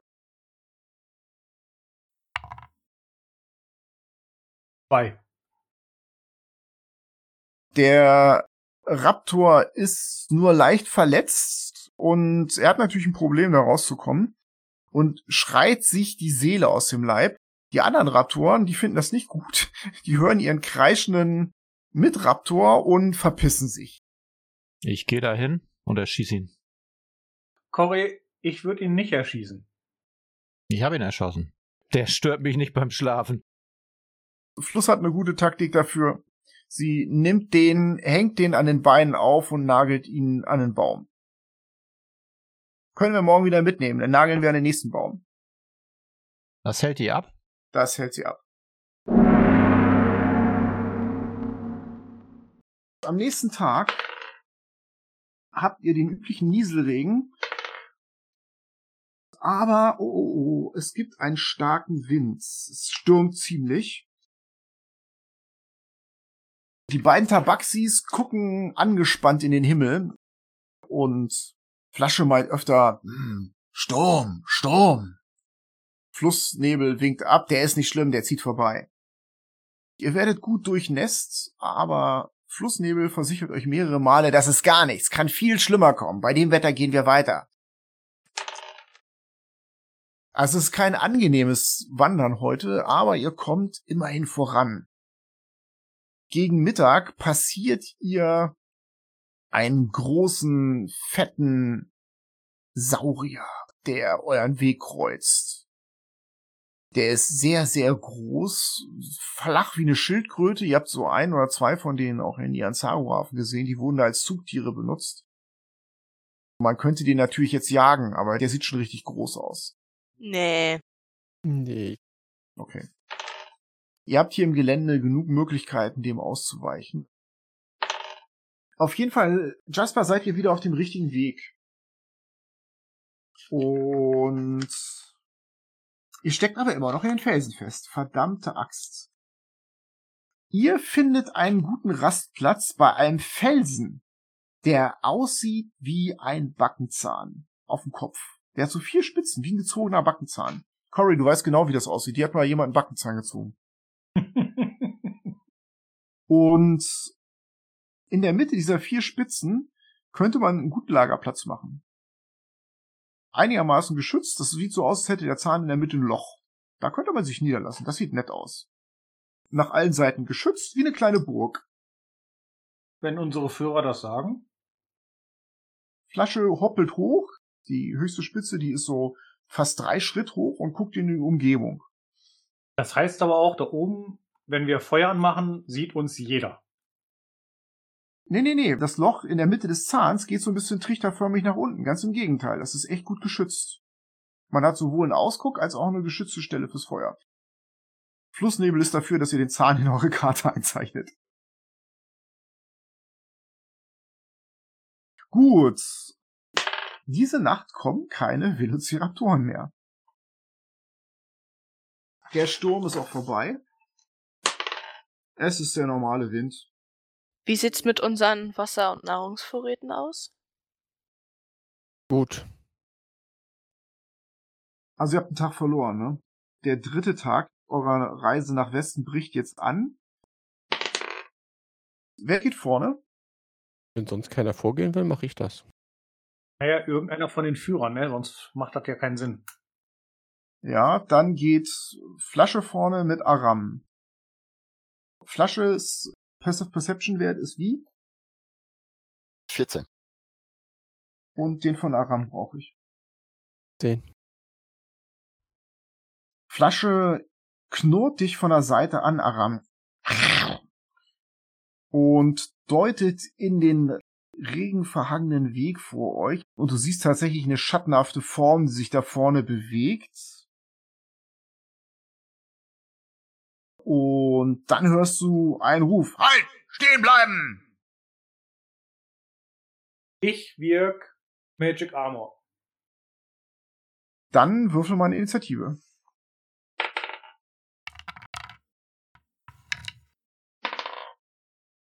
So, dann einmal Initiative für Cory Vier. und Initiative für Aram. Acht. Jasper, Sechs. Joe, 15. Wuvunax bitte. Eine 9. So, dann Fluss und Flasche bitte noch, dann haben wir's. Auch eine 9. Ihr hört diesen Warnruf von eurem Tabaxi-Führer und Flasche und Aram, ihr seht vorne in dem Nebel und im Regen Leute hinter Steine springen und ihr hört das Spannen einer Armbrust und dann erstmal nichts. Da macht jemand Waffen bereit. Ihr hört unterdrückte Rufe. An die Seiten! An die Seiten! Da ist jemand! Joe ist dran. Wer ist da? Du hörst eine weibliche Stimme antworten. Wir sind Schatzsucher! Kann ich Insight machen, ob sich das gelogen anhört? Ja, aber mit Nachteil. Du siehst echt nicht viel, du hörst nur ein bisschen was. Ne, neun. Kannst du nicht so genau sagen. Ich möchte das selber aber auch wissen. Ja, mach mal. Wir sind Schmetterlingsforscher. Das ist ein Insight-Wert von 20. Tja, kommt dir komisch vor. Ich rieche eine Lüge. Du hörst aus dem Nebel. Naja, eigentlich ist das gelogen. Da scheint jemand scharfe Ohren zu haben. Also Aram nimmt sein Schild in die Hand. Tretet doch mal einer heraus, damit wir uns vernünftig unterhalten können. Nachher seid ihr Schmetterlinge und wir suchen euch. Du hörst so ein trockenes Lachen. Wir sind keine Schmetterlinge. Du hörst erstmal Schritte und dann leise Befehle, die jemandem gegeben werden nach hinten. Und dann kommt eine Frau aus dem Nebel raus. Die ist relativ schlank, hat feines blondes Haar, was kurz geschnitten ist und so in einem Pony über ihre Stirn fällt. Und die hat eine Studded Leather Armor und in ihrer linken Hand hält sie einen Light Crossbow, in ihrer rechten ihr Kurzschwert. Den Crossbow hat sie so vorsichtig auf euch gerichtet und zwar richtet sie den erstmal auf Aram. Mein Name ist Jolene. Da hinten sind Deine Freunde. Ja, und zwar zehn. Also eindeutig mehr als ihr. Ich würde mal vorschlagen, ihr senkt mal eure Waffen. Sie senkt vorsichtig, aber nur so auf Fußhöhe ihre Armbrust, aber ihr Schwert lässt sie nicht los. Wir können uns hier ganz friedlich unterhalten. Hat denn von uns irgendeiner schon seine Waffen erhoben? Du wolltest ja ein Spell machen, also das kann man ja durchaus mitkriegen, sowas. Habe ich jetzt den Spell schon gewirkt oder noch nicht? Nö, du warst ja noch nicht dran, aber ich sag mal so, du hast zumindest rumgezappelt. Das ist für mich jetzt wichtig, weil dann muss ich den Slot wieder wegnehmen. Ich dachte, ich hätte den schon gewirkt. Nein, der ist noch nicht raus, der ist noch nicht durch. Halt deinen Slot, den wirst du heute noch brauchen, ich sag's dir. Ich habe definitiv meine Armbrust in der Hand. Dir fällt etwas auf, Cory. Auf ihrer Schulter sitzt eine geflügelte Schlange, die sich um ihren Hals schlängelt. Also ich würde sagen, sie ist Centarim. Hinter ihr taucht ein Typ aus den Steinen auf und der sieht strange aus. der ist echt komisch. Und zwar hat er ein Chainshirt an, es ist ein Schulter, sehr, sehr dunkle Haut, hat zahlreiche seltsame Totenkopf-Tätowierungen in seinem Gesicht und er trägt einen vollkommen abartigen Hut.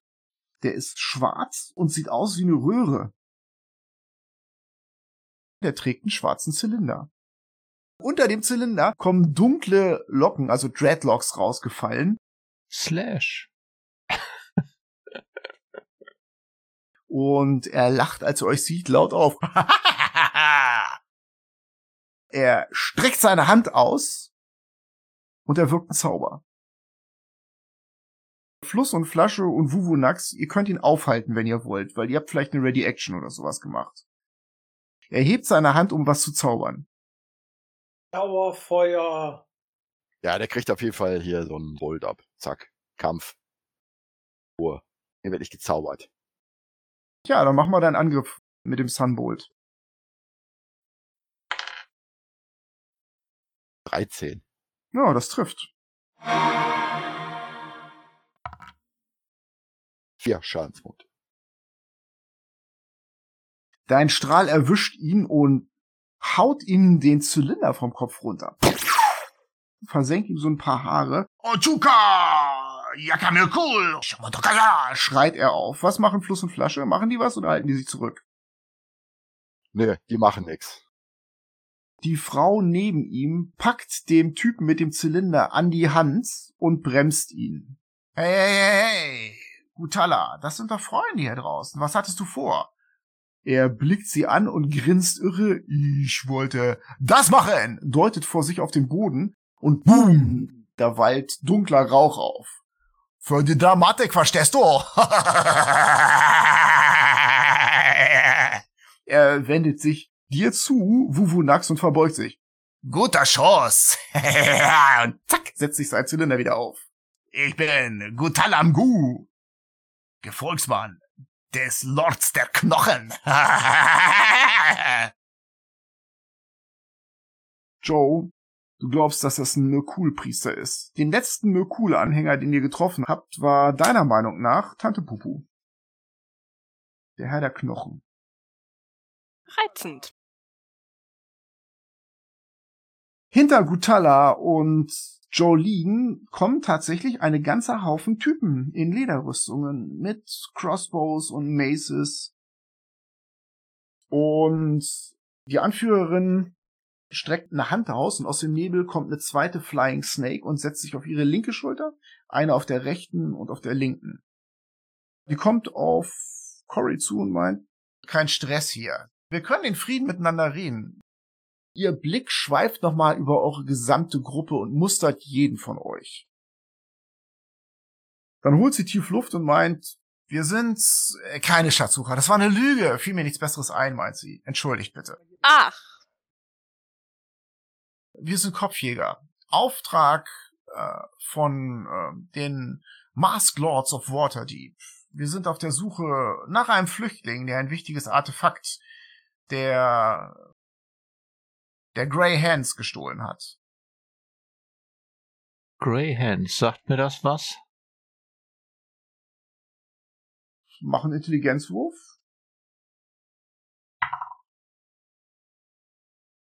Ja, 16? Die Grey Hands sind die inoffizielle Einsatztruppe der Stadt Waterdeep, Tiefwasser. Ich sag so, hm.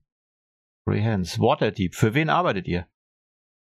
Wer ist euer Auftraggeber? Jafira Safar. Sagt mir das irgendwas? Ja, du hast schon mal gehört, das ist wohl diese ominöse Blackstaff-Zauberin. Es gab ja mal früher diesen Meisterzauberer von Tiefwasser, Kelben Blackstaff, und nachdem der verschwunden gestorben ist, ist sozusagen sein Posten frei geworden und man nennt diese Position jetzt der Blackstaff. Das sind alles nur so Gerüchte, die du gehört hast, aber das scheint zueinander zu passen. Hm, okay.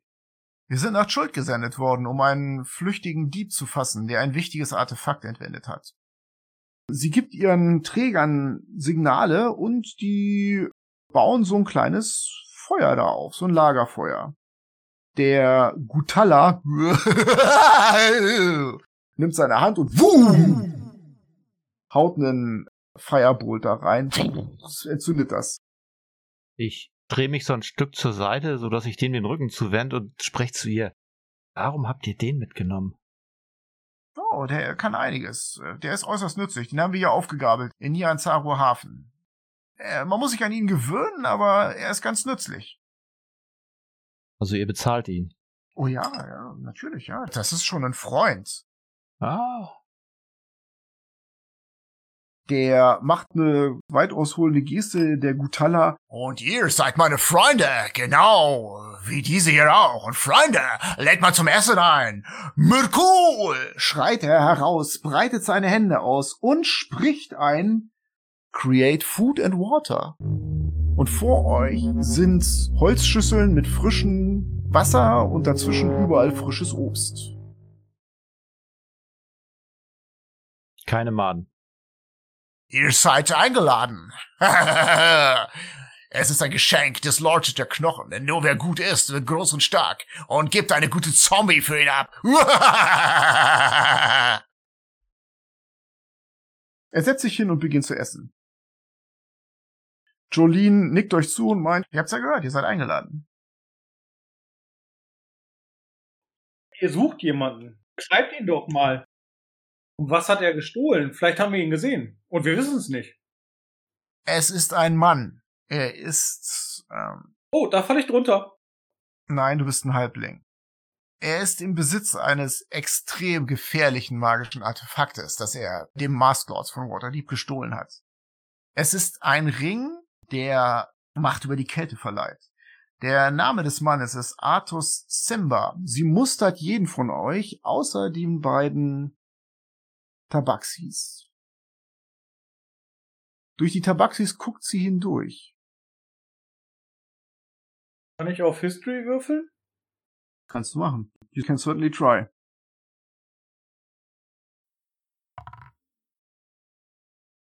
Eine 8.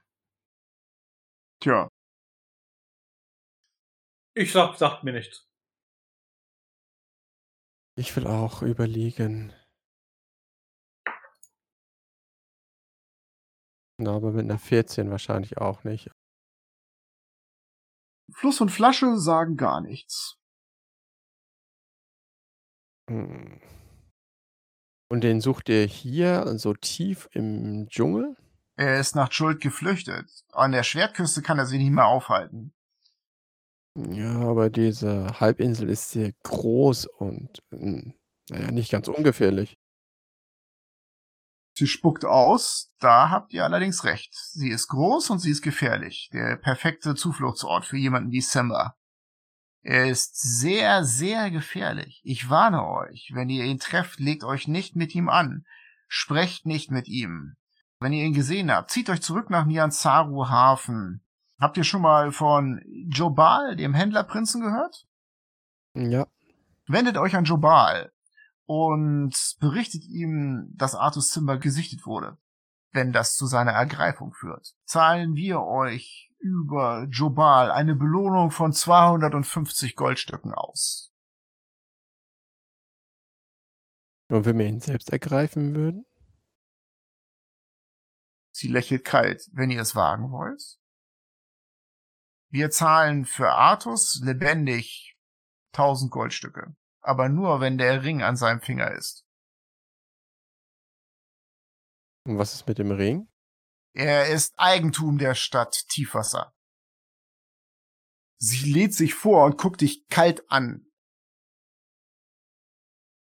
Der Ring verführt zum Bösen. Er würde einen schwachen Geist wie euren sofort unter seine Kontrolle bringen. Zimmer ist schon seit langem seiner Macht komplett verfallen. Er weiß nicht mehr, was er tut. Er ist auf der Flucht, befindet sich in einem ständigen Wachtraum, der ihm Feinde überall vorgaukelt. Ja. Stell mir jetzt nur die Frage, warum er den Ring nicht verkauft. Das kann er schon lange nicht mehr. Der Ring hat von ihm Besitz ergriffen. Klingt wie ein Artefakt, von dem man sich fernhalten sollte oder es schnell verkaufen sollte. Ganz richtig. Übergibt es am besten uns. Sie lehnt sich zurück.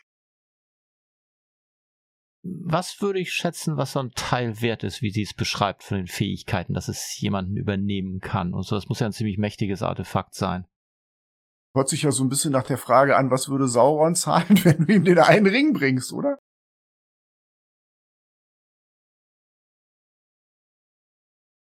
Aber diese Schlangen, die da rumschlängeln, das sind echte Schlangen, oder? Sie guckt sich an und sieht, dass du auf diese Schlangen guckst. Die eine Schlange kriecht ihren Arm entlang an die Hand und stellt sich so auf, dass ihr Kopf genau in dein Gesicht guckt. Und dann streckt sie ihre andere Hand aus und die andere Schlange krabbelt darunter.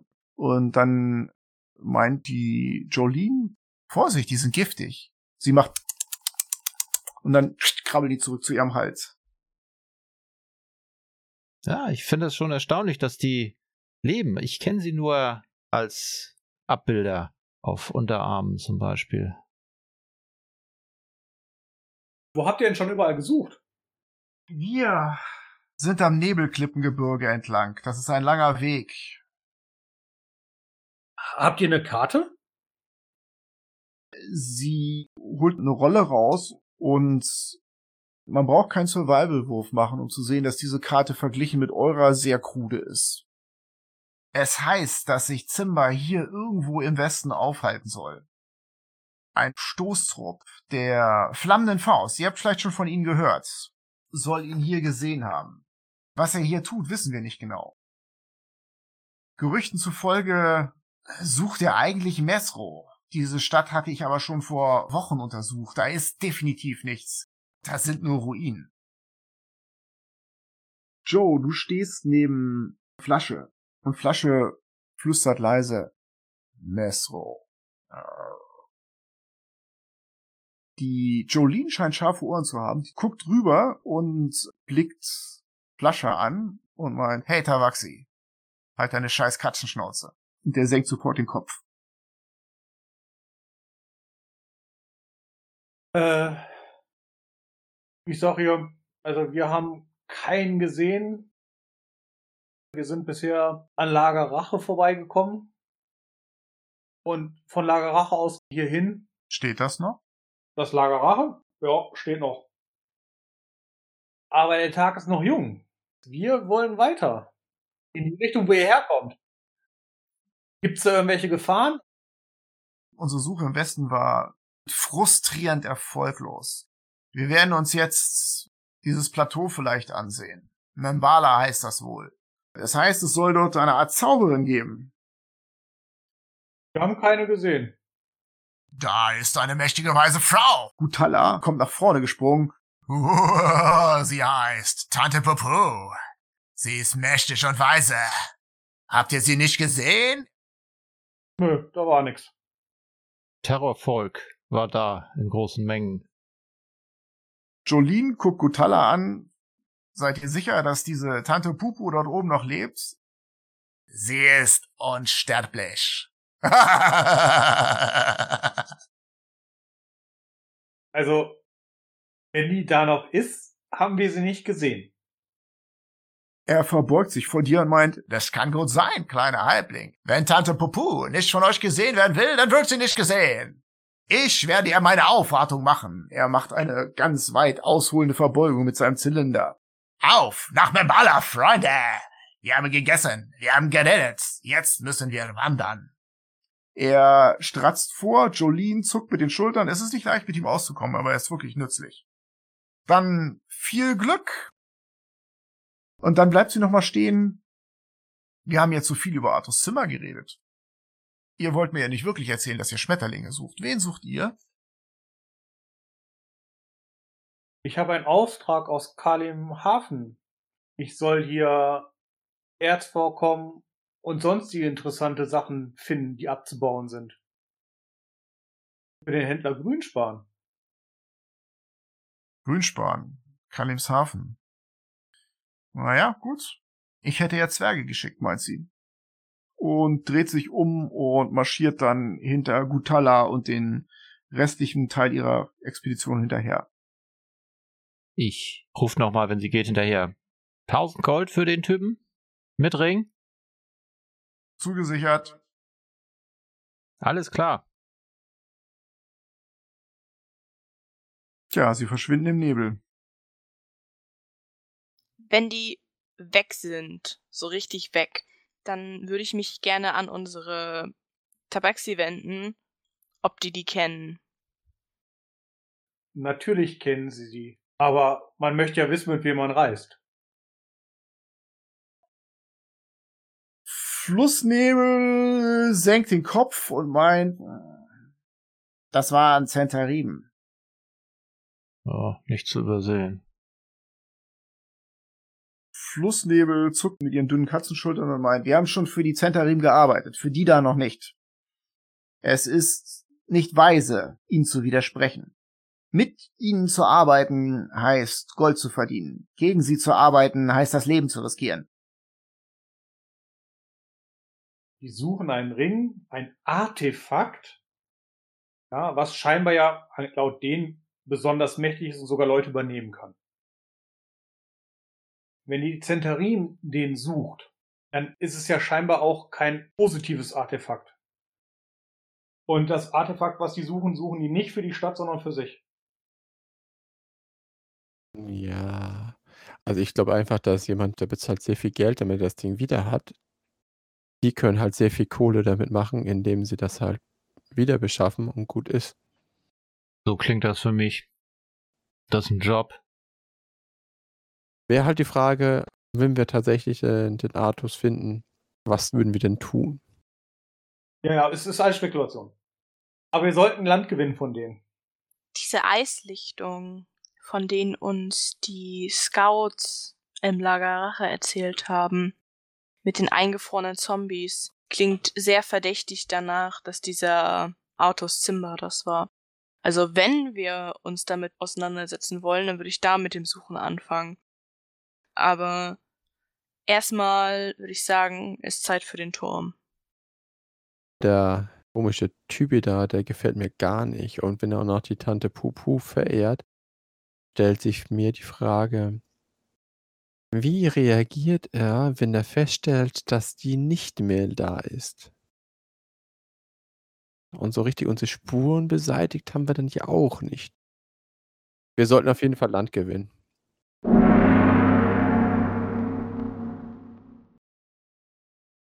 Und das war's erstmal. Und zwar für länger. Denn diese Folge heute war der Abschluss der ersten Staffel unserer Grabmal der Vernichtung-Kampagne. Das bedeutet natürlich, dass es eine zweite Staffel gibt und dass es irgendwann mal weitergeht. Voraussichtlich gegen Ende diesen Jahres. In der nächsten Folge von Vorsicht Feuerball beginnen wir mit einer neuen, ungewöhnlichen D&D-Kampagne. Und zwar die Abenteuer der Gesellschaft der planaren Exploratoren. Seid dabei, wenn eine Gruppe ahnungsloser Helden aus den Forgotten Realms in die bizarre Metropole Sigil im Zentrum des D&D-Multiversums verschlagen wird. Erlebt Abenteuer im legendären Planescape-Setting, in dem Glaube, Gesinnung und Philosophie wahrhaftig Berge versetzen können. Wenn ihr Feedback dazu habt, hinterlasst uns einen Kommentar auf unserer Website oder auf unserem YouTube-Kanal. Bis dahin danke fürs Zuhören und mögen alle eure Würfe Crit sein.